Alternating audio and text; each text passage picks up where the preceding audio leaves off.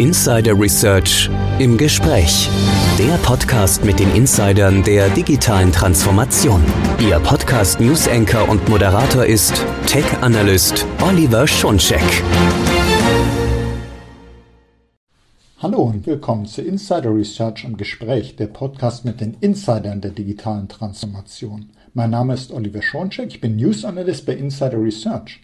Heute bin ich unterwegs auf der IT-Sicherheitsmesse ITSA in Nürnberg und spreche mit ganz vielen Insidern. Ich hole mir an den Ständen Best Practice Tipps für Sie, liebe Hörerinnen, liebe Hörer, wie man die vielen Herausforderungen in der Cybersicherheit am besten angeht. Seien Sie gespannt und begleiten Sie mich von Stand zu Stand auf der ITSA, mitten im Messegetümmel. Insider Research im Gespräch. Ich bin jetzt am Stand von Tenium und mein Gesprächspartner ist Zack Warren. Hallo Zack, toll hier bei dir zu sein auf der ITSA. Ja, schön dich wieder zu sehen. Ja, ich freue mich auch sehr. Und äh, mir geht es so ein bisschen darum, für unsere Hörerschaft Best Practice Tipps zu bekommen. Es gibt ganz viele Aufgaben in der Security, viele Herausforderungen. Wenn ich mich hier umschaue, ganz, ganz viele Lösungen anbiete. Was kannst du uns sagen, was sollte man denn jetzt tun, um in der Security voranzukommen? Ja, jedes Mal, dass ich in äh, so eine Halle reinkomme und ich sehe, wie viele äh, Möglichkeiten es gibt äh, für verschiedene Hersteller, OEM, Software, was man äh, überlegen muss, äh, fühle ich mich immer ganz schlecht für die CISOs, dass sie hier reinkommen und denken, hey, was soll ich dann, wie soll ich mein, äh, mein Budget investieren, wo soll, wo soll mein ganzes Geld hin? Und ganz ehrlich, meine Antwort dazu ist wirklich zurück auf die, äh, die fundamentale Sachen äh, zurückzugreifen. Ähm, wie viele Endpunkte haben wir? Was für Software haben wir? Wo sind unsere ähm, Schwachstellen in unsere äh, Unternehmen heute? Weil viele von der Technologie, was man sieht heutzutage, ähm, man braucht diese fundamental Fragen erstmal zu beantworten bevor man auf diese ganz tolle Technologie kommen kann. Zum Beispiel, wenn man von Zero Trust spricht, muss man auf jeden Fall wissen, welche Geräte, welche sind meine Mitarbeiter, wo äh, darf man hin und wo nicht. Und wenn man dieses äh, Verständnis nicht hat oder diese Visibilität nicht hat in seiner Umgebung, wie kann man ein Zero Trust äh, Architektur aufbauen? Kann man nicht. zumindest nicht eine, die man vertrauen kann. Mhm. Absolut. Also wäre dein Ratschlag zu sagen, erstmal sozusagen die Basis wirklich zu schaffen, denn auch die modernsten, tollsten, intelligentesten Technologien brauchen ja eine gute Grundlage, dass man sich darum kümmert, nicht Zero Trust und andere Konzepte aus den Augen verlieren, aber nicht nur an das ganz Neue denken, sondern erstmal die Grundlagen schaffen. Ja, genau das, genau das, weil ich sehe das ständig dass viele Unternehmen sind begeistert von einer Technologie, was man auf jeden Fall verstehen kann. Aber wenn es so eine gesunde ähm, Ausroll oder wie sagt man das, äh, Rollout von dieser Technologie, äh, man braucht eine bestimmte, ähm, äh, man braucht bestimmte Informationen und Daten, damit das gut läuft, damit man wirklich diesen Mehrwert von dieser Technologie auch sehen kann, gewinnen kann und dieses äh, Investment, was man gemacht hat, wirklich realisieren kann. Und wenn man diese Grundlage nicht hat, dann für mich persönlich ist das quasi rausgeschmissenes Geld. Ich denke, das waren ganz gute Hinweise und möchte dir herzlich danken. Und dann geht es weiter zum nächsten Stand. Vielen Dank. Insider Research im Gespräch bin jetzt am Stand von Sentinel One angelangt und freue mich auf das nächste Gespräch. Ja, hallo, Roland Schritt. Ich freue mich, dass wir hier zusammen sind und wir sind ja hier umgeben von ganz, ganz vielen Security-Anbietern, Security-Lösungen. Man hört so im Hintergrund, dass hier ein Getümmel ist. Und da fragt man sich doch als CISO, wie kann ich denn bei diesem Dickicht, in, bei diesen Security-Möglichkeiten äh, und Herausforderungen meinen Weg finden? Was wären denn so Ihre Tipps? Was, sollten, was sollte ein CISO denn am besten angehen? Also vielen Dank für die Möglichkeit, ähm, hier sprechen zu dürfen. Ähm, mein Rat ist folgender. Also ich bin momentan sehr viel auf CISO-Veranstaltungen tätig und es gibt zwei Themen, die alle umtreiben und wo ich dringend empfehlen würde, sich heute damit zu beschäftigen. Das eine ist generative KI. Na, das wird von jedem genannt, jeder spricht darüber. Aber ich denke, jeder CISO muss jetzt beginnen, sich tatsächlich damit zu beschäftigen und zu überlegen, wie kann das im Unternehmenseinsatz verwenden. Aus Sicht Security, aber durchaus auch aus Produktivitätssicht und aus allen Möglichkeiten, die die Tools für einen bieten können. Und jeder Kunde sollte da wertneutral rangehen und überlegen, erstmal sich das vorzustellen und zu verstehen, was es ist, dann zu bewerten und am Ende des Tages zu entscheiden, möchte ich das für mein Unternehmen nutzen oder nicht. Inzwischen gibt es ganz viele Quellen, viele Hersteller, die draußen sehen, unterschiedlichste Tools. Und da sollte man einfach sich ein bisschen einen Marktüberblick verschaffen, weil wir kommen um das Thema nicht herum, weil wir alle wissen, wir haben viel zu viele Gaps, wenn es darum geht, Mitarbeiter zu finden. Heißt generative KI, ob wir es mögen oder nicht, wird benötigt, um in Zukunft mehr oder weniger unsere Infrastruktur am Laufen zu halten. Das ist ein Thema, was ganz wichtig ist. Das zweite Thema ist NIS 2. Jeder redet darüber. Wenn ich mit Kunden spreche, stelle ich hin und wieder erschrocken fest, dass wenige Kunden tatsächlich auch was getan haben. Ja, sie reden darüber. Wir haben nächstes Jahr im Oktober äh, dann endgültig keine Zeit mehr, was zu tun. Da müssen wir bereit sein. Sie würde jetzt dringend empfehlen, mit Beratungshäusern in Kontakt zu treten oder sich selbst einen Überblick zu verschaffen, was NIS 2 für das eigene Unternehmen betrifft und vor allem auch zu verstehen, falle ich darunter. So einfach ist es nämlich gar nicht zu verstehen, weil es Lieferketten, das Thema in dem Artikel 21, wo es darum geht, um die Lieferkette, erweitert das Ganze so signifikant, dass vielleicht Unternehmen betroffen sind, die heute gar nicht wissen, dass sie betroffen sind. Aber NIS 2 bietet eine riesen Chance, weil NIS 2 ist eigentlich auch eine gute Handlungsanweisung in dem Artikel 21. Was muss ich eigentlich als Best Practices umsetzen, damit ich meine Cyberresilienz erhöhe? Und ich denke, das gibt den Kunden, vor allem auch im Mittelstand, eine gute Möglichkeit, jetzt Handlungsempfehlungen zu bekommen, die der Gesetzgeber denen an die Hand gibt. Also ich sehe das eher als Positives, als einen externen Motivator, der durchaus auch positiv bewertet werden kann. Und wenn man so den Querschnitt aus den beiden Punkten nimmt, wird ja KI zunehmend Teil der Lieferkette. Ja. Und man muss dann, wenn man sich dafür entscheidet, es einzusetzen, in der Security, anderswo muss man auch gucken, dass man die sicher einsetzt, dass sie geschützt ist, die Daten nicht manipuliert sind, Zuverlässigkeit, Zertifizierung, gibt ganz viele Themen, mit denen man sich beschaffen sollte. Es ist gut, sich zu informieren, man muss darüber diskutieren, aber man muss eben auch ins Tun kommen, ins Handeln, weil die Zeit knapp ist. Und gerade bei NIS 2 ist wirklich nicht viel, viel Zeit. Absolut. Und ich bin immer wieder überrascht, wenn ich mit CISO spreche, ähm, wie stiefmütterlich etliche Unternehmen das Ganze behandeln. Selbst im größten, also größere Unternehmen. Also Unternehmen aus dem Kritis-Sektor haben da kein Thema mit, die schon unter NIS gefallen sind. Aber NIS 2 erweitert ist so signifikant, wir haben jetzt diese 18 Sektoren mit drin, das ist eine unglaubliche Erweiterung. Also dass viele Unternehmen werden da drunter fallen. Ne? Keiner weiß genau, wie viele es sind. Sind es 40.000 in Deutschland, 60.000 in Deutschland? Wir werden sehen. Ne? Dann, wenn man die Lieferkette auch noch so betrachtet, ist man vielleicht nicht direkt betroffen, Direkt. aber indirekt. Genau, ne? weil ich kann vielleicht gar nicht betroffen sein, aber ich liebe zu einem, der betroffen ist. Heißt, ich muss Zertifikate haben oder vorweisen, weil wiederum der, der unter NIS 2 fällt, muss nachweisen, dass er die Lieferkette kontrolliert. Also es wird hochspannend. Absolut. Ja, ganz herzlichen Dank Sehr gerne. für die Eindrücke und weiter geht's zum nächsten Stand. Insider Research im Gespräch. Ich bin jetzt am Stand von Force Scout und habe die Freude und Ehre, mit Rick Ferguson hier zu sprechen und er wird jetzt einige Tipps geben an neue CISOs. Wie wird man vielleicht das Thema der Komplexität in der IT-Sicherheit los? Wie, wie, kann man starten? Und wir sind sehr gespannt, was er mit seiner riesigen Erfahrung uns zu erzählen hat. So Rick, thank you very much for ja, giving super. us insights. Vielen Dank, ich bin sehr froh hier zu sein in IXA in Nürnberg. Ich kann nicht alles auf Deutsch machen, aber ein bisschen, das ist sehr gut, dich wieder zu sehen. Das freut mich auch sehr, absolut. And now I have to switch to English, otherwise, who knows what I'm going to say. so, it, you know, it's funny. It's, it's it's good to be asked questions like this without having been given any time to think about it. I like it because it makes me think on my feet. I think the way you framed it to me when we were speaking before, um, someone who's perhaps new to the role of CISO is looking for quick wins or um, sensible architectural decisions to build a strong foundation, those kinds of things. Mm-hmm. I think those are the more important because very often in security we talk about quick wins. Um, you know, how do I make a, positive impact really quickly? How do I do something uh, worthwhile with a limited budget? Very often, those kinds of decisions eventually can lead to what's called technical debt. Right? You make a decision which is the right decision in a short time frame or the right decision with a limited budget, it carries with it unintended consequences or perhaps even consequences that you decided were okay and that you were going to accept.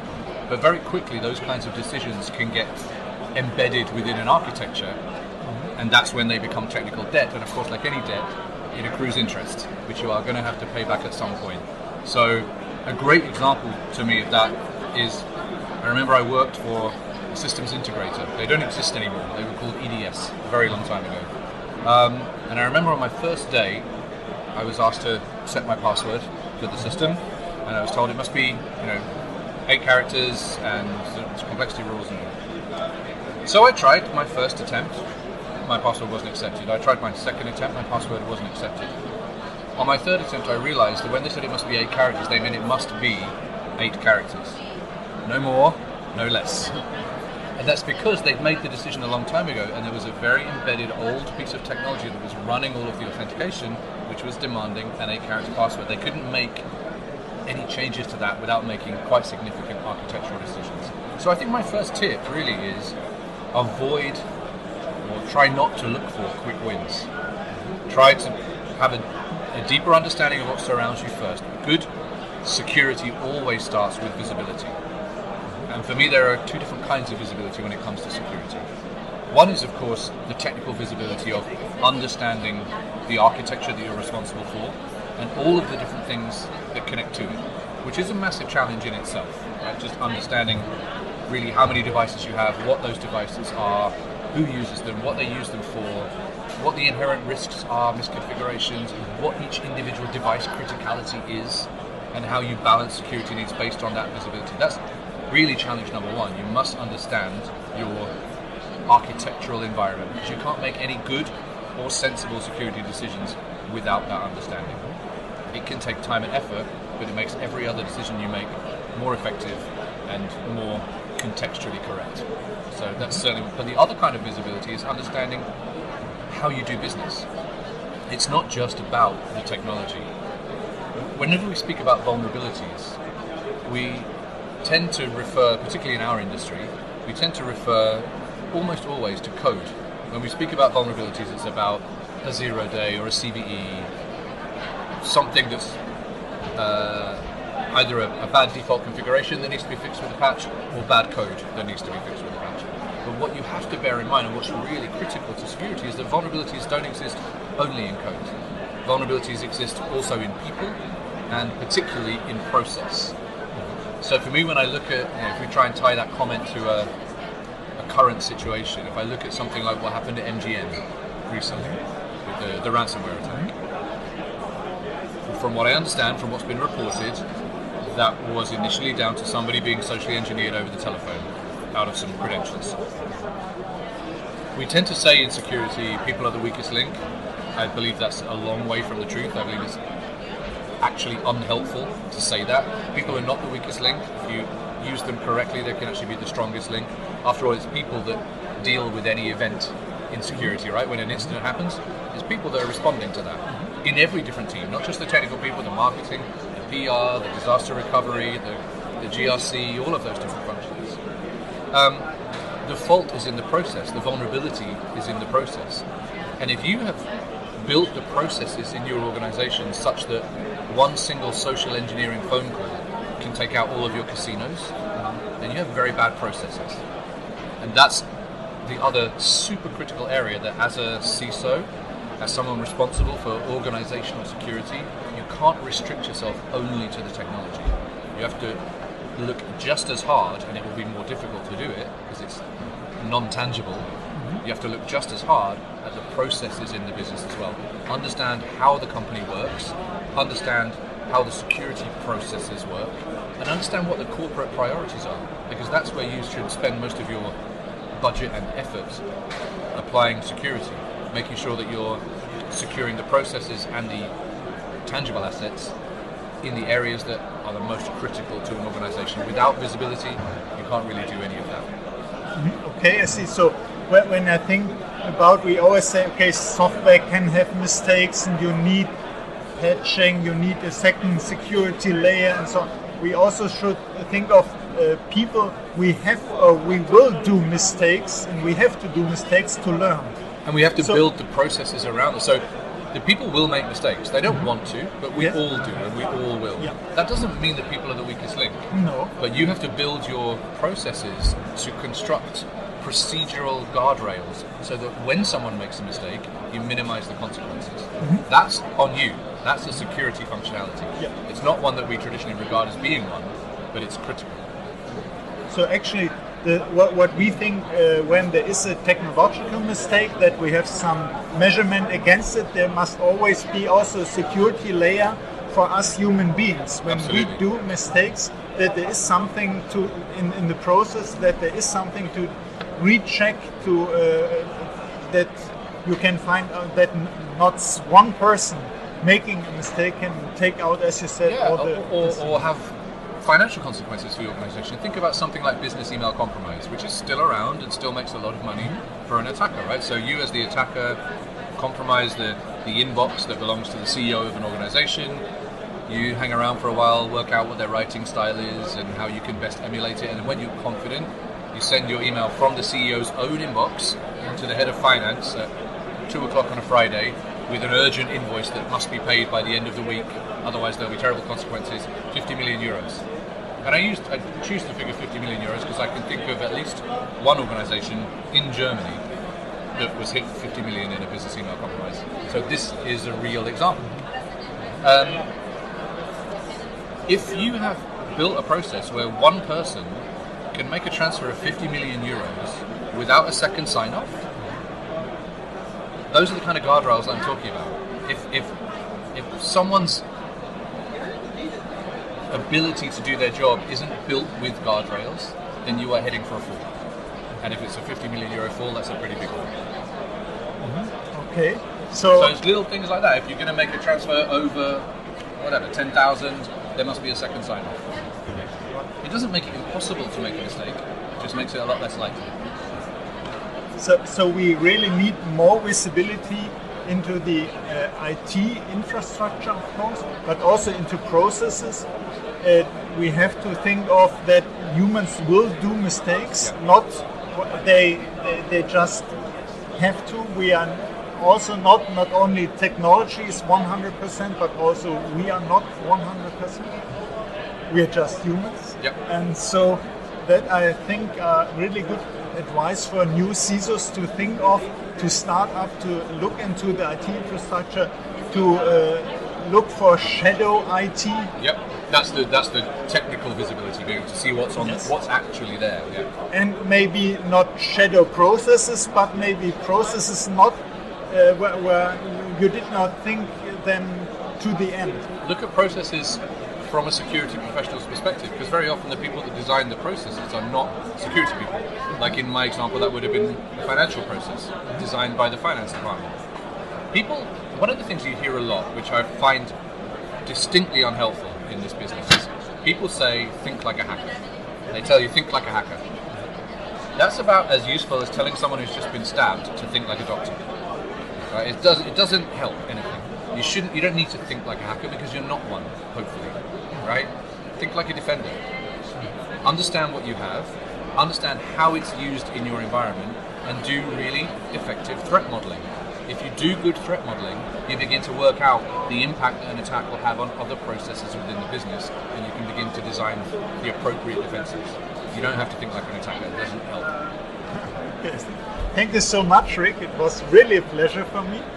Und äh, nun, liebe Hörerinnen und Hörer, geht es weiter zum nächsten Stand. Das war wirklich sehr, sehr eindrucksvoll. Herzlichen Dank. Vielen Dank. Insider Research im Gespräch. Ich bin jetzt am Stand von C-Scaler angelangt und ich treffe Kevin Schwarz. Freue ich mich sehr. Wir haben ja uns im Podcast schon unterhalten und heute möchte ich die Gelegenheit nutzen. Unter der Hörerschaft gibt es vielleicht den einen oder anderen, die eine oder andere neu in der Position als CISO. Wie fängt man da an? Wie, was was gäbe es da so für Tipps, Best Practice? Also es freut mich erstmal wieder, dass wir uns sehen, Herr Schoncheck. Ähm, also zwei Themen für mich. Das eine wäre, welche Risiken hat die Organisation also im Endeffekt auf Risikobasis zu entscheiden, was müssen wir jetzt eigentlich tun. MITRE liefert da im Endeffekt eine, eine sehr gute Basis, wenn wir das MITRE Attack Framework angucken. Wie geht zum Beispiel so ein Ransomware-Angriff vonstatten? Welche Kontrollen benötige ich? Und dann kann ich evaluieren, wo steht die Organisation heute, kann Lücken erkennen und dann eben auch Initiativen überprüfen bzw. starten. Das zweite wäre, der, die moderne CISO-Rolle hat Initiativen, die auf das CIO-Mandat enormen Einfluss haben. Bedeutet, welche Strategien möchte der CISO treiben, die im Endeffekt auch auf das CIO-Mandat äh, Einfluss haben, heißt, wie sieht die, die IT-Strategie eigentlich aus? Wo möchte man potenziell auch in fünf Jahren sein? Und daran sollte man auch evaluieren, was ist die Anforderung an Sicherheit, um das A zu ermöglichen beziehungsweise eben auch die Risiken äh, zu mitigieren, die dann potenziell eben auf die Organisation eben warten. Heißt das eine, eine Evaluierung zu machen, wo stehen wir heute und welche Risiken müssen wir erfüllen oder welche Initiativen müssen wir lostreten, um diese zu schließen. Und das zweite, wo möchte die Organisation IT-technisch auch hin, beziehungsweise die Organisation als solche und was sind daran die Anforderungen für das CISO-Mandat. Und man sagt ja sicherlich auch immer, man soll den Blick von außen äh, einnehmen. Und ich glaube, wenn man neu in diese Rolle reinkommt, hat man doch auch die Chance, mal von außen drauf zu gucken. Und äh, es gibt ja so diese grüne Wiese gar nicht. Man hat immer irgendwas, was man vorfindet. Und Sie haben ja uns gerade gesagt, man muss evaluieren, was ist da, wo will das Unternehmen hin, ja. welche Risiken bestehen. Aber einfach die offene Sicht, die Chance nutzen. Dann haben Sie uns ein, ich nenne es mal Kochbuch empfohlen, wo man reinsehen kann. Man hat die und die Risiken, die und die Bedrohungen sind da. Dann kann man nachgucken, welche Schritte könnte man ergreifen, welche Lösungen äh, brauche ich und dass man einfach einen weiten äh, Blick hat, offen ist dafür und natürlich als Organisation nicht zu offen, denn da sucht man ja genau danach nach dieser Offenheit, aber offen im Denken, offen im Geist. Total, also total. Man muss ja genau auch verstehen, worauf hat man sich hier eingelassen. Das heißt, welche Risiken hat die Organisation und eben dann auch zu sehen, vielleicht sogar eine dritte Partei zu benötigen, um diese Risiken zu erkennen. Und man sieht auch hier, auch auf der Messe gibt es immer Risiken, wenn man eine Aufnahme macht, dass im Hintergrund eine Stimme kommt. Ich möchte mich dann herzlich bedanken, Herr Schwarz. Und ja, dann geht es weiter zum nächsten Stand. Dankeschön. Danke, Herr Schatz. Insider Research im Gespräch. Jetzt bin ich am Stand von DriveLog angekommen und äh, ich habe hier zum einen den Ralf Stadler bei mir und ihn möchte ich zuerst mal fragen, wenn jetzt ein neuer CISO sich den Überblick verschaffen will, Security, was gibt es hier für Möglichkeiten, was gibt es für Herausforderungen, wie findet man da seinen Weg? Was haben Sie da für Best-Practice-Tipps? Ja, schon, Schoncheck, das hat sich die letzten Jahre natürlich geändert und schön, dass Sie erstmal bei uns sind und wir ja, Ihnen da auch ein bisschen Feedback geben dürfen, wie wir das sehen. Ich habe das große Glück, dass ich die Security-Branche schon seit 26 Jahren begleite und viel gesehen habe. Und es sind natürlich die Brands deutlich mehr geworden. Und heute ist die ITSA so groß, dass wir überhaupt nicht mehr in der Lage sind, mal schnell irgendwie uns einen Überblick zu verschaffen, sondern muss schon mit meinem Plan vorgehen.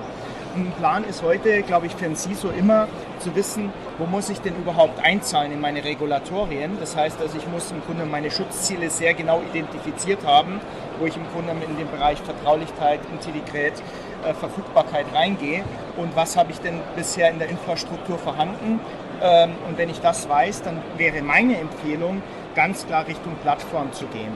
Und wir mit unserer Hyper Äh, äh, Platt oder Hyper Secure Plattform, besser gesagt, ja, so wie wir das auch mittlerweile offiziell nennen, sind natürlich eine sehr offene Plattform auf der einen Seite, haben aber auch selber schon ein recht gutes Rahmengerüst, damit wir in die digitale Souveränität, in diese Schutzziele einzahlen können. Das heißt, wenn einer sich für Dreiflock heute entscheidet, dann können wir von unserer Seite sagen, damit kommt man schon dem Schutzziel, was man umzusetzen hat, fast zu 100% nahe. Aber es sind natürlich nicht nur das Produkt, sondern auch die Prozesse notwendig. Mhm. Und da können wir aber auf jeden Fall helfen.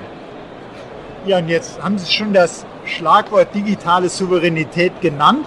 Und das ist natürlich gerade auch für den öffentlichen Bereich ein äh, sehr wichtiger Punkt, ein Ziel, das äh, man ja auf Bundesebene findet, auf Ebene der EU.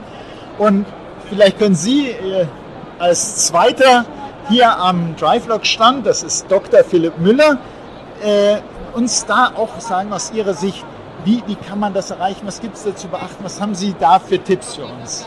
Ja, vielen Dank, freut mich, freut mich sehr dabei zu sein. Ähm, ich mache seit 20 Jahren öffentlicher Sektor und was mich wirklich treibt, ist, wie schaffen wir es, dass der öffentliche Sektor ähm, die Fähigkeit hat, eben das, das uns anzubieten, worum es wirklich geht, nämlich ein, eine bessere Gesellschaft zu bauen, Schulen zu bauen, öffentliche Sicherheit bereitzustellen und so weiter und so fort. Ähm, digitale Souveränität wurde ja am Anfang als wir müssen alles aus Deutschland kaufen verstanden. Das hat sich dann verändert über die letzten Jahre und man denkt über digitale Souveränität als Handlungsfähigkeit nach. Und wenn wir jetzt hier über die Itza laufen und all diese Stände sehen, dann müssen wir natürlich überlegen, wie schaffen wir unsere Handlungsfähigkeit. Das heißt, IT-Sicherheit muss in irgendeiner Form gewährleistet werden. Das hat mein Kollege Stadler ja schon, schon genannt. Und zweitens, ähm, sie muss einfach sein. Und ich denke, da kommen wir gar nicht drum rum, dass wir im Sinne von Plattformen denken, wie auch immer sie ausgestaltet sind. Und sie müssen einfach genug sein. Und es ist wichtig, dass wir gerade in dieser Schicht der IT-Sicherheit eher ähm, etwas nehmen, wo wir, was wir transparent durchschauen können, sodass wir auch wissen, dass es ähm, tatsächlich uns die Sicherheit gibt, die wir brauchen. Und diese Sicherheit kann dann wahrscheinlich eher aus von einer deutschen Firma kommen oder von deutschen Firmen, von deutschen Firmen, die zusammenarbeiten kommen. Und insofern glaube ich, digitale Souveränität heißt Handlungsfähigkeit, heißt die besten Technologien, die da draußen sind, nutzen, aber mit einer Schicht an Sicherheit. Ja, dann ganz herzlichen Dank für äh, die ja, Hinweise. Einerseits, wie kann man hier sich den Überblick verschaffen in der Security, äh, die zunehmend komplex wird, die, zu, die sehr mannigfaltig ist, wo man sagen muss, was ist mein Weg, was passt zu meinem Unternehmen, was passt zu den Risiken und gerade für den öffentlichen Sektor, wie sollte man digitale Souveränität verstehen und wie kann man die auch mit Hilfe eines Plattformansatzes und mit einem Ökosystem außenrum erreichen. Ja, herzlichen Dank und weiter geht's zum nächsten Stand. Insider Research im Gespräch. Ich bin jetzt am Stand von Varonis und freue mich mit Sebastian Mehle zu sprechen. Ähm, hier auf der ITSA bekommen CISOs sehr viele, viele Anregungen und Sie haben da auch eine ganz wichtige für uns, denke ich, weil man braucht eine neue, andere Perspektive und es geht um Daten. Vielleicht können Sie uns da mal erzählen, warum sollte man eine datenzentrierte Sicherheit ins Auge fassen? Ja, na klar, sehr gerne, Herr Schoncheck. Also, wir haben ja jetzt seit Gartner seit einem Jahr ungefähr das Thema DSPM, das heißt laut Gartner Data Security Posture Management. Das ist genau der Ansatz, den wir seit 18 Jahren verfolgen, mit dem Hintergrund, wir sind eine datenzentrische Sicherheitsplattform. Und eine datenzentrische Sicherheitsplattform hat andere Einblicke in die Nutzung der Daten, was passiert mit den Daten. Weil wenn man all die wirklich sehr, sehr guten klassischen IT-Lösungen anschaut, haben wir überall den gleichen Ansatz. Wir haben einen Mitarbeiter, er hat eine gewisse Position, anhand dessen kriegt er eine Berechtigung. Das heißt, wir schützen den User, wir schützen den Client, aber für das Unternehmen heutzutage ist ja das Wichtigste die Kronjuwelen und das sind unsere Daten. Weil wenn ich Daten verliere, habe ich eine riesen Herausforderung. Und da setzt genau der Ansatz Data Security Posture Management an mit unserer Plattform, weil wir halt sagen, zuallererst, um die neuesten Security-Mechanismen wirklich umzusetzen, müssen wir erstmal verstehen, wo sind denn meine kritischen Daten? Was sind überhaupt für mich kritische Daten? Es sind natürlich solche Thematiken wie was wird im Klartext, GDPR, DSGVO, all solche Schlagwörter. Aber für ein Unternehmen viel, viel wichtiger die Intellectual Property, die eigenen Daten, die Kronjuwelen schlechthin. Mhm. Zusätzlich dazu ist es schön zu wissen, was meine kritischen Daten sind. Wenn ich aber dann den nächsten Punkt mir selbst nicht beantworten kann, wer greift denn auf meine Daten zu? Und das natürlich nicht nur in meiner On-Premise-Infrastruktur, sondern auch, wie schaut es denn in all den ganzen Cloud-Produkten aus, die ich habe. Microsoft 365, G-Drive, AWS, Box, Salesforce etc. etc. Überall ist das, was wir haben, Daten. Wer kann darauf zugreifen? Nochmal zurück zu der Frage, weil ich will ja wissen, ob diejenigen wirklich darauf Zugriff haben sollten. Es nützt mir nichts, wenn der Herr aus der Entwicklung die Finanzberichte lesen kann. Braucht er nicht, hat mit seinem täglichen Doing nichts zu tun. Der nächste Schritt für dieses ganze Thema ist dann zu wissen, was passiert mit meinen Daten. Heißt, wer greift denn aktiv darauf zu? Werden die Daten so genutzt, wie ich das möchte? Oder werden sie in der Vielzahl verändert? Werden in der Vielzahl kopiert? Das sind die ersten Indikatoren, dass mir gerade ein Verlust droht. Sei es durch einen externen Angreifer oder sei es durch einen internen Angreifer. Aber um effektiv meine Daten zu schützen und damit natürlich für mich als Unternehmen das Kritischste, ist es essentiell, sich halt auf die Daten zu fokussieren. Weil, wie gesagt, alle Lösungen wirklich sehr, sehr gut. Wir haben Top-Hersteller hier auf der ITSA, wenn man sich umschaut, die hervorragende Lösungen für XDR oder ähnliches bringen. Aber ich habe überall nicht den Fokus, was passiert mit dem, was für mich kritisch ist. Darüber hinaus kommt dann natürlich, wie kann ich meine Mitarbeiter entlasten. Heißt durch Automatisierungsprozesse, eins der Schlagwörter hier ist dafür KI. Ich persönlich, man möge es mir nicht bitte zu böse nehmen, aber ähm, ich würde nicht sagen, dass ich die KI die komplette IT übernehmen lassen würde. Aber die KI ist ein sehr, sehr hilfreiches Mittel, was mich in der IT als Administrator unterstützt, in gewissen Prozessen. Wenn Daten falsch geteilt werden, dass ich das automatisch entfernen lassen kann von unterstützter KI, weil die es erkennt. Oder ich nehme mich selbst nicht aus, ich teile mit Ihnen Daten, ich werde diesen Link, den ich erstellt habe, nie löschen, weil ich gar nicht mehr dran denke, weil es täglich mega Mengen von Daten sind, die wir anfassen. Was passiert? Da habe ich irgendwann sehr, sehr viel veraltete Links. Auch da kann ich mit Automatismen die Plattform oder Plattformen natürlich ranwagen lassen. Die nimmt dann nicht Besitz von meiner gesamten IT, aber von Dingen, wo mir die Administration erleichtert wird. Was gleichzeitig wieder das Risiko vor Datenverlust schützt und eine Effizienzsteigerung für das Unternehmen und für die Administratoren. Das ist nämlich die nächste Herausforderung. Die haben alle keine Zeit mehr. Könnten alle 36 Stunden am Tag arbeiten. Ich bin froh, dass der Tag nur 24 hat. Und ich möchte auch keine 24 Stunden am Tag arbeiten, wenn ich so das sehen darf. Sondern ich brauche Unterstützung, weil die IT hat einen Fachkräftemangel. Sind, letzte Berichte waren 60.000 äh, Fachkräfte, die gesucht werden.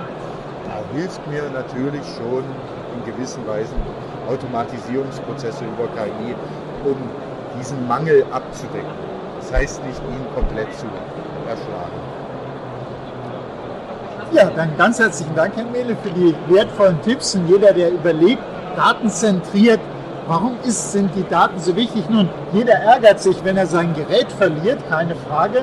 Aber wenn man mal die Statistiken anschaut, die jetzt auch Bitkom heute bei der Öffnungspressekonferenz nochmal genannt hat, diese Schäden von über 200 Milliarden Euro pro Jahr, die die deutsche Wirtschaft erleidet, dann sind das ganz hauptsächlich die Daten, die diese Schäden äh, mit sich bringen, wenn die verloren gehen. Nicht die Geräte, so teuer und äh, schön sie auch sein mögen. Der Fokus muss auf die Daten. Deshalb herzlichen Dank, Herr Miele, dass Sie uns da ins Bild gesetzt haben und ich freue mich auf die Fortsetzung bei unserem Podcast demnächst. Dankeschön. Sehr gerne, ich mich auch. Insider Research im Gespräch. Ich bin jetzt am Stand von Know Before und mein Gesprächspartner ist Dr. Martin Krämer. Hallo Martin, schön, ja. dass wir uns jetzt hier wieder treffen. Guten Tag, Oliver. Hallo. mich. Ja, äh, ich sammle ja auf der ITSA Tipps ein für Unternehmen, die überlegen, wie können wir die ganzen Security-Herausforderungen angehen, wie können wir zum Beispiel das Thema Awareness verbessern. Und da hast du sicherlich gute Tipps, wie man da anfangen sollte. Ganz, ganz sicher. Also Awareness oder Sensibilisierung ist natürlich ein Thema, was viele Unternehmen im deutschsprachigen Raum auch umtreibt und natürlich ja auf der ITSA auch ein großes Thema ist an, an vielen Stellen. Und äh, eine Sache, die uns oft entgegenschwappt, ist äh, ja Sensibilisierung. Brauchen wir das überhaupt? Funktioniert das überhaupt? Oder sollten wir was anderes tun? Und dem möchte ich natürlich hier ein bisschen entgegentreten und sagen, ja, wir brauchen die Sensibilisierung. Das ist der notwendige erste Schritt und der richtige Schritt, den auch viele Organisationen gehen an der Stelle. So. Und ähm, der erste Schritt, man macht was im Bereich Sensibilisierung. Manche Zuhörer und Zuhörer werden vielleicht sagen, ja stimmt, wir Schulungen machen wir doch schon seit ganz langem. jedes Jahr machen wir dann eine schöne PowerPoint-Präsentation. Äh, uns klappt aber nicht. Da äh, scheint nicht so der richtige Ansatz zu sein. Ja, und, und dann ist manchmal tatsächlich der Irrglaube oder die falsche Schlussfolgerung zu sagen, lassen wir es sein. Nein, dem ist nicht so. Also stellen wir uns das so vor. Ich möchte mich verbessern in jeglicher Lebenslage, sagen wir. Ich möchte also mein Sportprogramm besser auf die Beine stellen, um fitter durchs Jahr zu kommen. Ja? Das allererste, was ich brauche, ist das Bewusstsein, dass ich mich verändern muss. Eben die Sensibilisierung, eben die Awareness. Deswegen brauchen wir sie.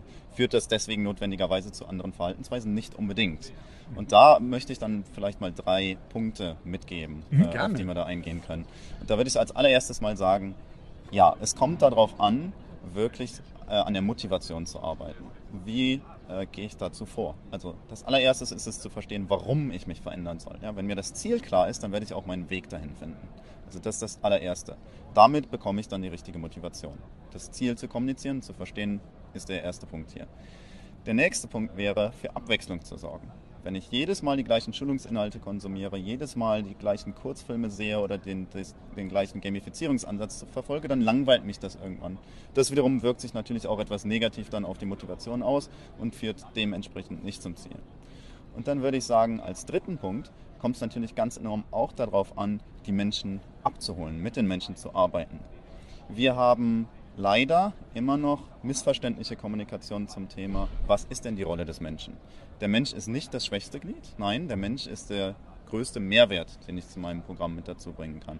Das bedeutet, wenn ich mit den Menschen arbeite und die Menschen dafür gewinne, mit Herz und Verstand wirklich auch bei der Sache zu sein, dann habe ich die Möglichkeit, erfolgreich ein Sensibilisierungsprogramm auch durchzuführen. Ja, super. Ganz herzlichen Dank für die Anregung. Ich glaube, da hat man schon einiges sich jetzt auf den Fahrplan schreiben können. Und ja, danke dir, Martin. Und weiter geht's zum nächsten Stand. Insider Research im Gespräch. Ich bin jetzt hier am Stand von G-Data Cyber Defense und ich treffe Andreas Lüning. Es freut mich sehr, dass wir wieder miteinander sprechen können. Und hier auf der ITSA ist ja enorm was los, muss man schon sagen. Und es gibt sehr, sehr viele Eindrücke und da denkt man sich als Hörerin, als Hörer, was, wie, wie kann ich denn hier am besten loslegen? Was sind denn so Essentials, äh, was wären wichtige Punkte, um in der Cybersicherheit voranzukommen? Und da einen Experten, einen Insider wie Sie zu haben, ist eine tolle Gelegenheit. Was könnten Sie uns sagen? Was ich beobachte, ist natürlich, dass die Branche sich schon im Umbruch befindet. Ähm, überall, wo man hinkommt, an den meisten Ständen finden sich drei Buchstaben, NIS 2 mit einer Zahl hinten dran. Ähm, das heißt letztendlich für Unternehmen, dass sie sich auch im Bereich IT-Security neu aufstellen müssen. Sie müssen im Prinzip ihre gesamte Infrastruktur mal schauen, wie sie aufgestellt ist, aber auch Prozesse, wie das Unternehmen eigentlich agiert, damit integrieren. Das ist, glaube ich, Hauptbestandteil dessen, was, was auch letztendlich ohne eine nationale Gesetzgebung, die wir momentan haben, nicht zur, zur NIS-2-Umstellung in Europa, ähm, bereits beachten müssen. Ein Wort, was beispielsweise in der NIS 2 auch sehr häufig vorkommt, ist das Wort Cyberhygiene. Bedeutet einerseits, ja, System auf dem neuesten Stand halten, bedeutet aber auch Mitarbeitende abzuholen, dass sie nicht von der digitalen Technik überrannt werden und vor allen Dingen von den Möglichkeiten von Cybercrime in diesem Umfeld. Das sind eigentlich so die Hauptthemen, die ich momentan mitnehme, auch wenn ich erst seit ungefähr einer halben Stunde auf der Messe bin. Ja, da freue ich mich natürlich sofort, Gelegenheit zu haben, mit Ihnen zu sprechen. Und Sie haben uns ja gesagt, mit NIS 2 kommt nochmal ein Umbruch äh, auf uns zu. Im Oktober 2024 werden wir dann die nationale Umsetzung da haben. Man muss äh, entsprechend reagieren und äh, man weiß jetzt schon so einzelne Felder, wo man tätig werden sollte. Und Sie haben uns genannt, das Thema Awareness. Sie haben kurz gesagt, Verantwortung der Geschäftsführung technologisch. Aber wie, wie, wie kann man das denn anstellen, wenn man so als Unternehmen sagt, wir haben wenig Security-Fachkräfte, vielleicht hat man gar keine, wenn man ein kleiner Mittelständler ist. Was kann man, was kann man tun, um das trotzdem zu adressieren? Was wir natürlich erleben, ist, dass natürlich Fachkräftemangel in jeglicher Art von Branche momentan herrscht. Äh, letztendlich auch im IT-Security-Bereich Fachleute, die sich tatsächlich mit dieser Materie auskennen, sind sehr, sehr rar gesät. Wenn etwas rar gesät ist, wird es in den Dienstleistungssektor natürlich überführt werden müssen. Und wir reden momentan eigentlich von äh, Lösungen, die gemanagt werden von letztendlich Fachleuten für Unternehmen. Genauso gut wie ich äh, letztendlich Agenturen anheuere für ein Unternehmen, weil ich habe keinen kein Grafiker bei der Hand beispielsweise.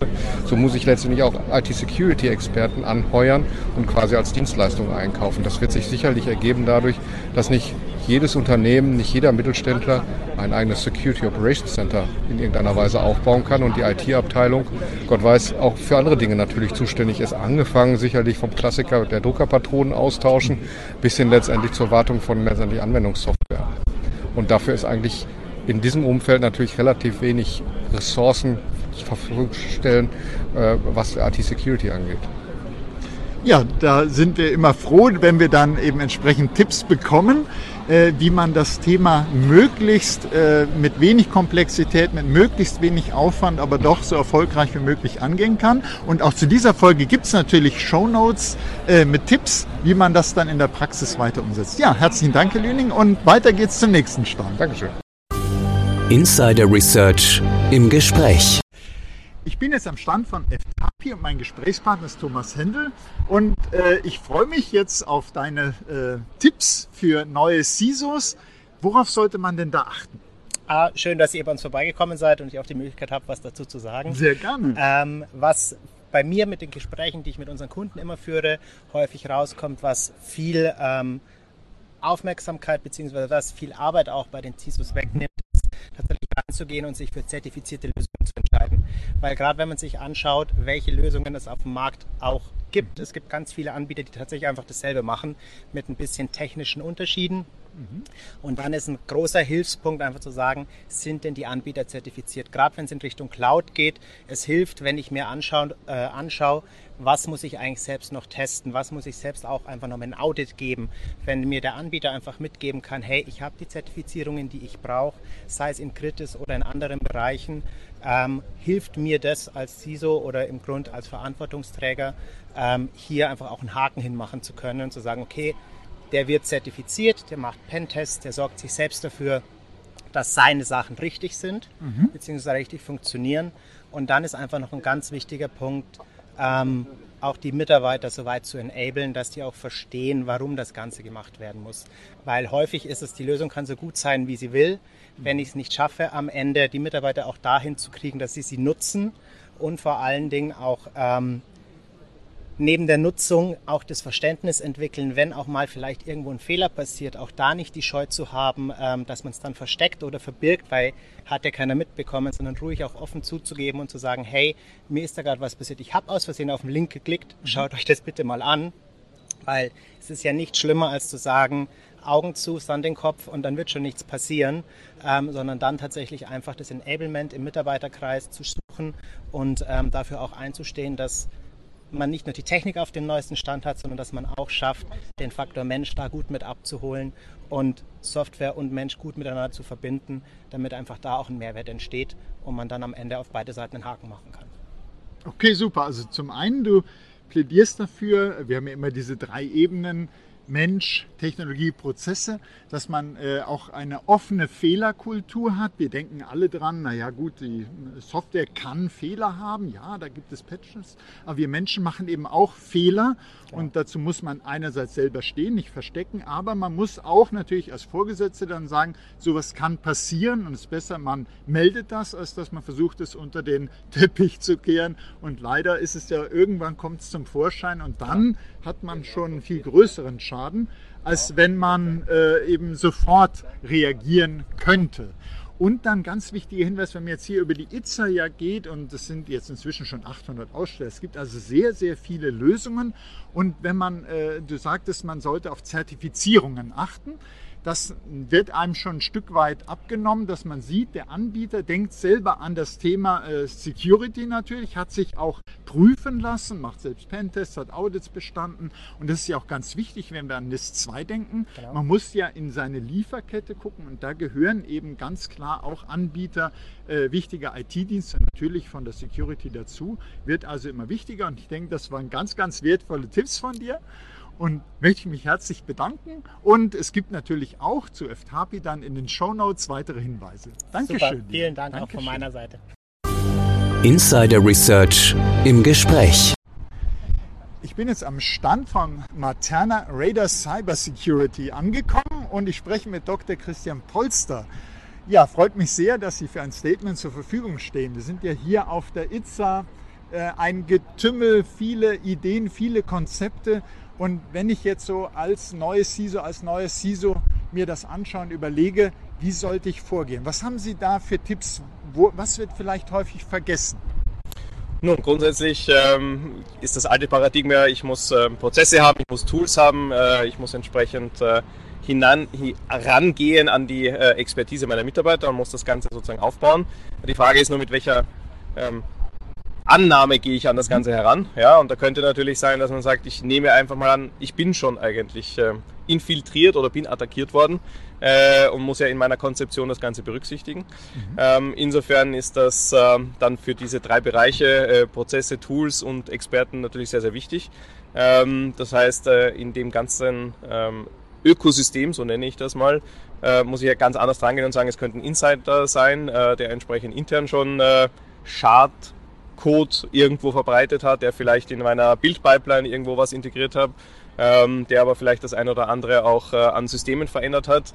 Und äh, demzufolge heißt das ja, ich muss ähm, ja, in meiner Konzeption von wahrscheinlich Logdata-Analyse ähm, bis hin zu Schwachstellenmanagement, bis hin zu Netzwerk-Traffic-Analyse ähm, hier eigentlich immer das Schlimmste annehmen äh, und nicht jetzt nur auf den Perimeter schauen, ja, sondern muss auch sehr, sehr stark auf äh, interne Systeme, interne äh, Schwachstellen, äh, interne Unzulänglichkeiten schauen. Ähm, da hilft mir wahrscheinlich jetzt auch große äh, Threat Intelligence von außen nichts, ähm, weil es geht ja dann vielleicht eher um Dinge, die schon intern äh, entsprechend auffallen. Und ähm, da wird wahrscheinlich dann äh, notwendig sein, sich auf ähm, Prozesse gefasst machen, ähm, die dann darauf hindeuten und, und entsprechend ähm, die vielleicht auch Wiederherstellung des Ganze schon mit einbeziehen. weil in irgendeiner Form muss ich diesen Insider ja oder diesen bestehende Angreifer ja aus dem Netzwerk wieder rausbekommen. Mhm. Und ähm, das, glaube ich, vergessen viele, dass man äh, sozusagen jetzt nicht nur über, wie erkenne ich ihn, äh, mal herangeht, sondern auch schon überlege, wie kriege ich ihn dann wieder raus, mhm. äh, wie komme ich wieder zum äh, eigentlichen ja, Sollzustand ähm, und wie kann ich da ähm, schnellstmöglich dahin, weil ich glaube, das ist uns allen bewusst, äh, dass wir irgendwann einmal scheitern werden in unserem Sicherheitssystem, ist eigentlich nur eine Frage der Zeit. Äh, und die Wichtigkeit und die Fähigkeit, die man haben muss heute im Sinne der Cyber Resilience, ist, dass ich dann eigentlich wieder sehr schnell aufstehen kann, äh, mich äh, unter Anführungszeichen abputzen kann und sagen kann, so jetzt geht's weiter. Aber der Fall der Fälle, dass ich sozusagen mal doch eine Bruchlandung hinlegen werde, ist eigentlich nur eine Frage der Zeit. Und so sollte man, glaube ich, sein Sicherheitssystem, seine Sicherheitsstrategie heute anlegen. Okay, super. Dann nehmen wir mal mit. Einerseits, dass man sagt, Assume Breach, sagt man auch, auch rangehen, dass man äh, sich vorstellt, ich bin schon getroffen worden. Nicht, äh, ich muss mich vorbereiten, eines schönen Tages wird es auch mich erwischen, sondern vielleicht bin ich schon, vielleicht schon vor sechs Monaten. Dann haben sie uns gesagt, äh, auch daran denken, die Gefahr kann auch von innen kommen. Insider, die haben ganz andere Möglichkeiten, sind ganz anders zu erkennen. Und deshalb hilft nicht nur die Threat Intelligence von außen, sondern ich muss auch mal wissen, was bei mir innen los ist, muss mir da Klarheit verschaffen. Und man muss sich darauf vorbereiten, dass man widerstandsfähig sein muss. Nicht nur jetzt im Herbst und Winter, wenn die Erreger kommen, sondern die ganze IT muss widerstandsfähig sein. Und Resilienz ist nicht nur von der EU äh, gefordert, sondern das muss jedes Unternehmen auch erreichen. Sie sagten, sich abputzen, nachdem man hingefallen ist sozusagen. Also die IT muss möglichst schnell wieder aufstehen, denn das, was den großen Schaden ausmacht, ist ja eben genau diese Betriebsunterbrechung, dass man nicht fortfahren kann. Und die Zeitspanne muss möglichst klein sein. Wo kann man sich denn da weiter informieren? Äh, haben Sie da vielleicht noch einen Tipp? Ja, durchaus. Ähm, wir ähm, sozusagen versuchen hier natürlich ähm, das Wissen und den Informationsschatz, den wir haben, zu teilen äh, und machen da auch im November eine, äh, glaube ich, sehr interessante Roadshow. Mhm. Äh, unsere Executive Cyber Security Days, die in verschiedenen Städten in Deutschland und Österreich stattfinden werden. Und wir verlinken auch entsprechend die weiteren Informationen dazu, sodass, äh, glaube ich, alle Zuhörer hier, wenn sie Interesse haben, gerne vorbeikommen können. Und ich glaube, wir können hier sowohl aus der Angriffserkennung als eben auch der Fall, äh, wenn es dann doch mal eingetreten ist und äh, wie man, äh, wie sie vorher schon gesagt hat, sich wieder abputzt und weitergeht, wie man das schafft. Ähm, weil das, was wir da auch ein bisschen ähm, darstellen wollen, ist, man glaubt immer, gehackt werden nur die anderen. Ähm, aber leider ist es so, dass statistisch gesehen leider es uns alle betreffen wird und das ist, wie gesagt, nur eine Frage der Zeit. Ja, dann äh, auf jeden Fall in die Show Notes gucken. Äh, toller Link, tolle Veranstaltung und ich möchte Ihnen danken, Herr Dr. Polster, dass Sie uns da äh, Tipps gegeben haben. Und jetzt geht es weiter zum nächsten Stand. Herzlichen Dank, Herr Schoncheck. Insider Research im Gespräch. Ich bin jetzt hier am Stand von Trend Micro und treffe Richard Werner und äh, hier auf der ITSA beschäftigen wir uns ja schon seit langem mit Cyberbedrohungen, aber da gibt es ja auch ganz neue, die auf uns zukommen. Vielleicht haben Sie da Tipps für die Hörerschaft. Wie, welche Gefahr besteht denn da? Ja, also ich denke mal etwas, was man natürlich immer auf dem Schirm hat, sonst sind die klassischen Angriffsmuster wie Ransomware und so weiter. Aber worauf man das Augenmerk ganz besonders legen sollte, ist die Entwicklung im Bereich künstliche Intelligenz. Und es hört sich jetzt natürlich plakativ an. Die ganze Industrie spricht ja über nichts anderes mehr als künstliche Intelligenz. Aber wir müssen darüber sprechen, was tut denn die Gegenseite so? Und hier sind ein paar Gefahren, die gerade im Verzug sind, die wir unbedingt betrachten müssen. Zum einen, Künstliche Intelligenz wird eingesetzt zur zwischenmenschlichen Kommunikation. Das heißt, der Roboter weiß genau, wie wir kommunizieren. Das können zum Beispiel Angriffsmethoden sein im Bereich Spam-E-Mail, im Bereich Phishing-E-Mail. Das heißt, auf diese Seite fällt der Mensch als ja, mögliche Cybersecurity-Baustein, der mir dann vielleicht den einen oder anderen Angriff abwehrt, der fällt einfach weg. Den habe ich nicht mehr. Das heißt, ich kann trainieren, was ich will. Wenn der Angriff so gut gemacht wird mit KI-Unterstützung, dann wird das nicht mehr helfen. Das ist eine der Konsequenzen. Die zweite Konsequenz, die wir uns betrachten müssen, ist, was passiert mit den großen Datenmengen, die gerade aktuell geklaut werden. Wir reden hier über Terabytes an Daten, die gerade geklaut werden. Was passiert denn mit denen? Ja, die werden analysiert. Dazu brauche ich auch Technologie, die mir das leicht macht, die mir das leicht verständlich auch macht von Angreiferseite und daraus entstehen dann neue Angriffe. Wenn ich zum Beispiel bei einem Unternehmen E-Mail-Daten klaue, dann kriege ich über diese KI mit, wer spricht eigentlich mit wem, wer unterhält sich über welche Projekte. Das ist dann auch spannend, wenn ich dann zum Beispiel über Firmenübernahmen spreche. Also das kann so ein Themenbereich sein, aber ganz allgemein für äh, Angriffe im Bereich Business E-Mail Compromise, wo es darum geht, andere auszuspionieren. Mhm. Das muss ich auf dem Schirm haben. Ja? Und dann ist natürlich immer die Frage, ja, wie, was mache ich denn jetzt mit dieser Information? Es ist ja wieder vier und so weiter. Ne? Nein, das soll es nicht bedeuten. Security wird sich immer weiter verändern. Und das große Problem, das wir in der Security haben, ist, dass sich die Veränderung im Monat ändern kann. Wir haben mit einem Monat auf den anderen plötzlich andere vorhergesehen oder andere Probleme, die wir dann plötzlich neu bekämpfen müssen. Das sieht man im Schwachstellenbereich. Letzten drei Monate BSI einen Haufen neue Schwachstellen rausgebracht. Ja, damit muss ich rechnen, das muss ich auf dem Schirm haben. Was ich brauche, ist diese Information. Ich muss wissen, was passiert gerade, wo sind meine größten Bedrohungen, wie gehen die Angreifer vor und dann kann ich auch entsprechende Gegenmaßnahmen definieren. Und das muss Hand in Hand greifen. Ja, also ich muss die Informationen kriegen und die Gegenmaßnahmen, die ich definiere, müssen aus demselben Mechanismus, aus demselben Rhythmus heraus existieren, denn sonst habe ich eine Unterbrechung, ich muss wieder alles für mich selber übersetzen, dauert nur Zeit und sorgt dafür, dass ich wieder abhängig darüber bin, dass mir mein Mitarbeiter, meine Mitarbeiterin genau sagen kann, was Sache ist. Also wir müssen auf die sehr dynamische Bedrohungslage reagieren können. Wir müssen auf neue technologische Entwicklungen wie KI reagieren können. Und die macht auf einmal Dinge, wo man früher gesagt hat, Spearfishing, naja gut, großer Aufwand auch für die Angreifenden, nutzen die echt nur bei Zielen, wo es sich lohnt.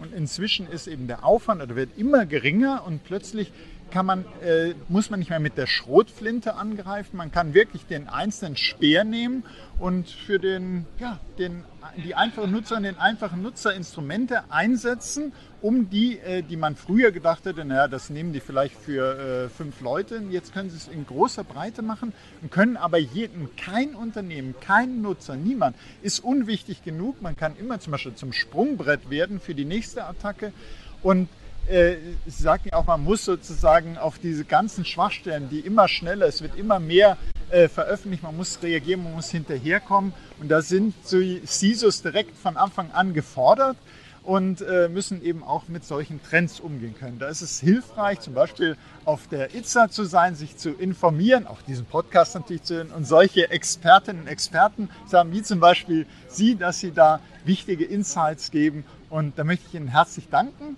Und ja, sind wir gespannt, wie es auf der ITSA weitergeht. Sehr gerne, Dank. vielen Dank.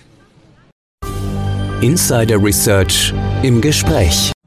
Jetzt sind wir am Stand von Sophos und ich spreche mit Sascha Pfeiffer und er wird uns auch äh, Tipps geben dazu, wie kann man sich denn jetzt in der neuen Bedrohungslage, aber auch in der neuen regulatorischen Anforderungen, die zum Beispiel mit NIS 2 auf uns alle zukommt, mhm. Und ich sage deshalb auf uns alle, weil es gibt direkt und indirekt Betroffene, wenn man in die Lieferkette schaut, wie kann man denn da als Unternehmen äh, den Anforderungen gerecht werden? Reicht da sowas wie KI? Was, ja. was sagen Sie dazu? Ja, KI ist natürlich ein, ein sehr schönes Schlagwort, weil es auch die, die moderne IT, IT-Infrastruktur und das moderne Arbeiten repräsentiert. Viele Unternehmen investieren sehr stark in KI, um Prozesse zu automatisieren. Der Angriffsabwehrprozess äh, lässt sich nicht komplett leider durch KI automatisieren. Und äh, das bedeutet auch natürlich für Unternehmen, dass sie nach wie vor in, in der Abwehr der Bedrohung auf Personal setzen muss, auf mhm. Personal, das geschult ist, auf Personal, das oft nicht verfügbar ist oder auf Personal, das auch das Unternehmen nicht zwangsweise einstellen möchte, weil es eben auch sehr teuer ist. Mhm. Das heißt, in der Art und Weise, wie ich vielleicht IT-Security vor nur fünf oder zehn Jahren gemacht habe, kann ich heute keine wirkliche Security-Strategie mehr aufbauen, äh, weil die Bedrohungslage eine andere ist. Sicher hat viel äh, äh, etwas mit dem Angriffskrieg in der Ukraine zu tun, mhm. weil da oft auch Kollateral, also ich will es jetzt nicht runterspielen, aber Kollateralschaden entsteht, auch bei ähm, deutschen Kommunen, Gemeinden, Unternehmen, die eigentlich mit diesem Krieg nicht viel zu tun haben, aber mhm. eben Opfer quasi der Angriffskette und der Maschinerie dieser, dieser, dieser äh, Bedrohungslage sind, weil mhm. die Angreifer sehr stark äh, äh, finanziell, aber auch eben politisch motiviert sind und äh, viele Dinge eben auch völlig unethisch betreiben. Das ist ja auch die grundsätzliche Art und Weise, wie wir versuchen, ethisch uns zu wehren gegen eine unethische Bedrohung. So, die Angriffs-, die Bedrohungslage bedeutet aber auch, ähm, dass ich nicht nur auf den Alarm einer Stück Soft- oder Hardware vertrauen kann, das mir sagt, da ist etwas, mit dem ich mich beschäftigen muss, sondern ich muss tatsächlich auch verstehen, was, was äh, das System mir gerade versucht zu sagen oder zu suggerieren. Also mhm. Ich möchte, äh, und das sieht man in, in, den, in den neuen äh, Produktkategorien wie äh, Endpoint Detection and Response oder Managed Detection and Response, wenn man das quasi als Service irgendwo einkaufen möchte, dass da Detection eine Rolle spielt. Also ich bekomme eine Information, mit der ich vielleicht was anfangen kann äh, und äh, es gibt eben diese Response-Komponente, also etwas, wo ich auch eine qualifizierte Antwort gebe. Und die Antwort ist eben auch eine Reaktion. Also als, als banales Beispiel, ein, ähm, ein Mitarbeiter klickt eben eine, eine, auf eine, in eine Phishing-E-Mail auf einen aktiven Inhalt und dann finden gewisse Angriffsszenarien im Unternehmen statt und äh, ich bekomme von einem geeigneten System, ein System zur Angriffserkennung, was ja gerade in NIS 2 auch eine große Rolle spielt, mhm. äh, bekomme ich eben ähm, ein, ein Alarm, dass da etwas ist. Und ich brauche natürlich jetzt aber auch eine Anleitung. Was bedeutet das für mich als, als Konsequenz? Ja, mhm. es sind äh, DSGVO-relevant zum Beispiel Daten abhand gekommen, äh, die ich melden muss. Also ist das mhm. plötzlich ein meldepflichtiger Vorfall gewesen? Muss ich den Rechner sperren? Muss ich äh, den Rechner vom System nehmen?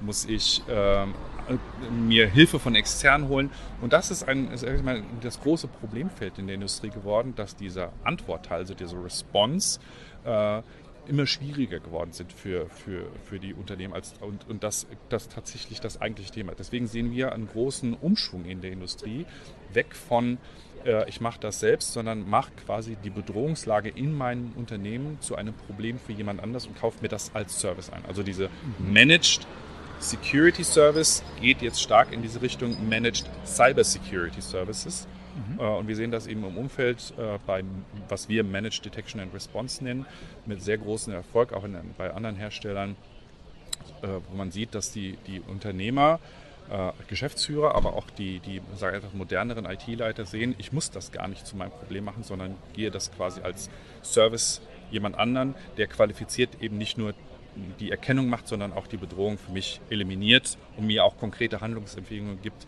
für die Zukunft, äh, um das nicht mehr, um nicht mehr in das gleiche Problem reinzulaufen. Ja.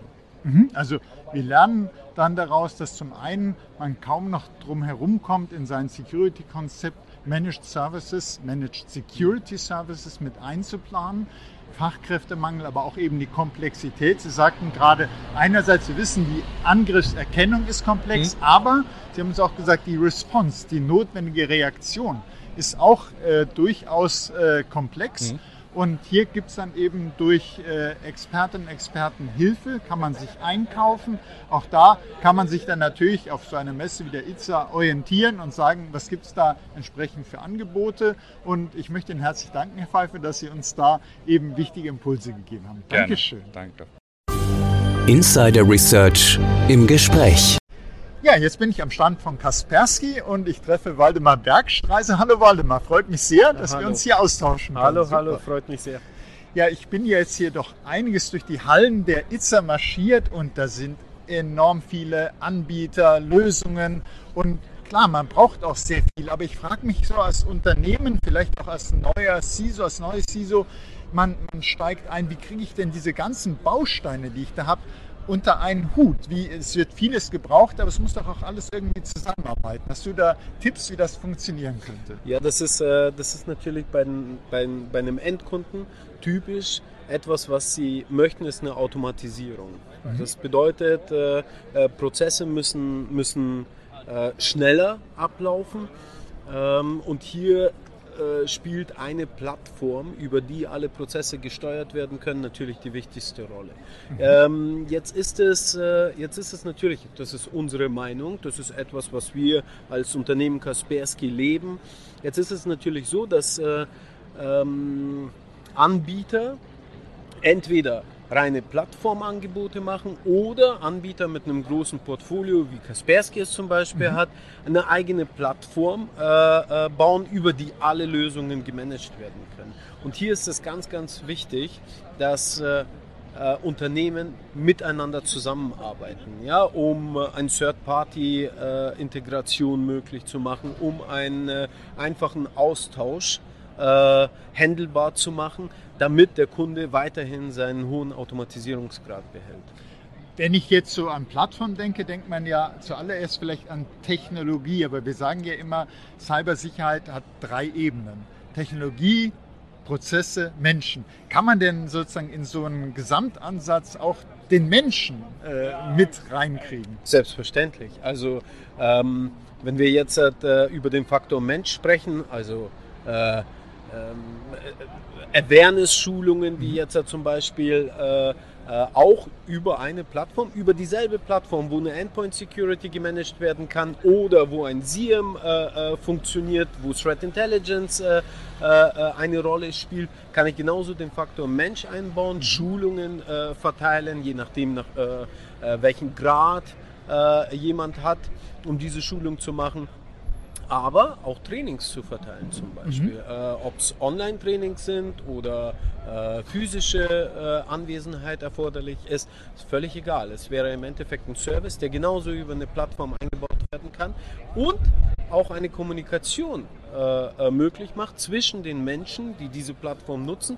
und einem Anbieter, der gewisse Security-Lösungen hier äh, äh, drüber laufen lässt. Und kann ich mir vorstellen, man sagt ja auch so, wenn ich so eine äh, Plattform zur Automatisierung, zur Integration habe, dass dann die eine Lösungsbaustein vom anderen weiß, kann man auch sich vorstellen, dass ich auch die Awareness auf die Bedrohungslage anpassen kann. Also wenn ich zum Beispiel wahrnehme, dass äh, bestimmte Formen von Attacken sehr häufig sind, dass ich dann da auch meine Schulung anpasse, weil was hier immer sehr schade ist, die Schulung sagt das, die Bedrohungslage was anderes und in der Schulung das nächste Jahr, leider machen ja manche nur jährlich die Schulung, ja. greift man das auf und in Wirklichkeit ist schon wieder was Neues dran. Ähm, absolut richtig. Äh, würde hier aber auch eine Schulung empfehlen, die, äh, also es gibt ja automatisierte Schulungsmethoden, die jetzt nicht unbedingt einmal jährlich physisch irgendwo abgehalten werden oder online äh, gemacht werden zu einem bestimmten Thema, ähm, sondern aufeinander aufbauen. Das heißt, der Mitarbeiter äh, in einem Unternehmen wird durchgehend wie bausteinmäßig äh, geschult Ähm, und wenn das ordentliche und gute äh, Schulungsplattformen sind, dann bauen die sowas auch zügig auf und, äh, und lassen neue Bedrohungslagen oder neue Methoden mit einfließen. Äh, wenn man dann noch so eine Schulungsplattform hat, wie wir sie zum Beispiel haben, wo man direktes Feedback abgeben kann, äh, in, in der Lösung integriert, dann kommt es sogar so, äh, schnellstens äh, beim Produktmanagement an und kann noch schneller mit integriert werden. Ja, super. Ganz herzlichen Dank, Waldemar, für Danke deine vielmals. Insights. Und das waren jetzt viele, viele spannende Andrü- äh, Eindrücke von diesem Itza-Tag und freut mich, dass wir uns unterhalten haben. Vielen, vielen Dank. Dankeschön.